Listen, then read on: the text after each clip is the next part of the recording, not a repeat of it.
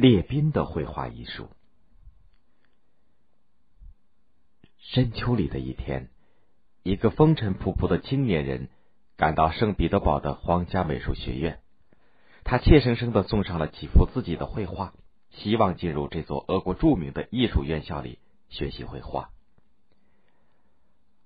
傲慢的教师看了看青年的画，又从头到脚鄙夷的打量着这个满身土气的青年。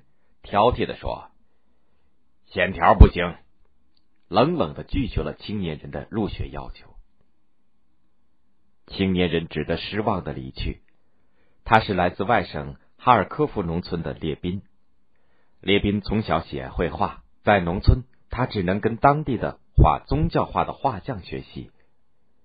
如今眼看入学无望，带的钱原本就少得可怜。难道还是回到家乡，再去画那些题材陈旧的画吗？苦恼的列宾徘徊在涅瓦河畔，远处几个拉纤的纤夫无意之间闯入了列宾的眼帘，似乎让列宾想起了什么。得到好心人的指点，列宾半工半读的留在圣彼得堡。一年以后，自强不息的列宾凭着自己的作品考入了皇家美术学院。他学习艺术，又阅读了不少俄罗斯优秀作家的文学作品。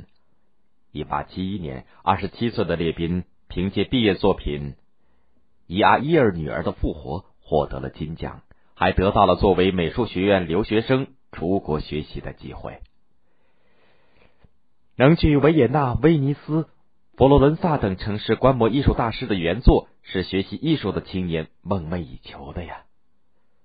但是列宾却迟迟没有动身出国，因为他还有一幅画没有画完。是什么画这么重要呢？原来那天在涅瓦河上看到的纤夫的身影，多年来一直留在列宾的脑海当中。后来考进皇家美术学院以后，列宾又和风景画画家。瓦西里耶夫一起去伏尔加河写生，伏尔加河上的纤夫形象的触动了他，让他想起了家乡和乡亲们。他在一年前开始用画笔描绘这一切，又过了两年，他终于完成了伏尔加河上的纤夫，然后筹备出国的行程。这幅画。画着十一个衣着破旧的纤夫，在强烈的阳光下背着纤索，艰难的行走在荒芜的沙滩上。打头的那个看上去年纪比较老了，包着破布的额头下眼睛深陷，似乎蕴藏着岁月的沧桑。他右边的魁梧大汉，头发蓬乱，胡须浓密；后边那个瘦高个儿，叼着烟斗，仿佛趁机喘口气。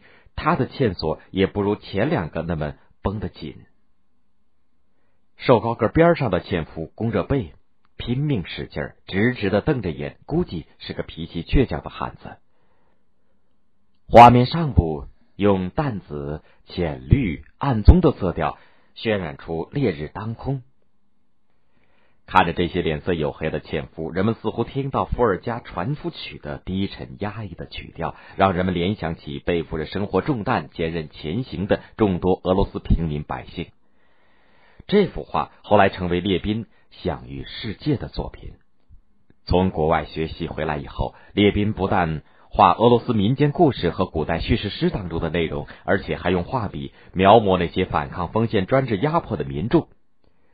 一些因为关心民众疾苦而遭受沙皇政府迫害的革命知识分子形象也出现在列宾的画当中，其中著名的画是《拒绝忏悔》和《意外归来》。《拒绝忏悔》画面表现的是一个被打入死牢的革命知识分子拒绝神父的劝说，视死如归的场面。沙皇登基的时候，为了显示自己的皇恩浩荡，下令大赦。一些被流放服苦役的政治犯因此被释放回家。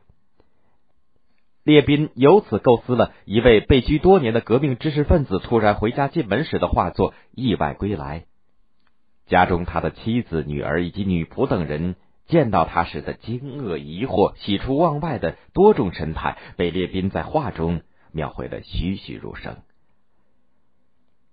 十九世纪七十年代，俄国一些进步画家主张让艺术走出学院，走进民众，组织美术作品在全国各地巡回展览，因而被称为巡回画派。列宾是巡回画派的画家之一，但他这幅《意外归来》在展览当中却激起了来自不同政治派别的两种反对的意见。在《意外归来》的初稿当中，那个革命知识分子是位女性的流放犯。列宾后来按照生活的真实定稿的时候，改画成一个饱受折磨的中年男子，他满脸胡须，形容憔悴，消瘦的身躯上还穿着没有及时更换的球衣。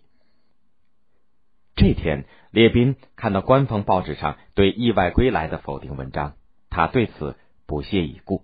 但是另一张进步报刊上评论文章的批评，却让列宾感到有些意外。文章说。归来者的脸上浮现的笑容，如同半个白痴。呃，看来列宾这个画家对革命事业缺乏同情心。原来当时一些进步的批评家们认为，对革命者应该描绘他们的正面形象要完美高大，而不能画成其貌不扬。列宾读完此文，陷入了沉思当中。一八八四年，列宾还是修改了这幅画。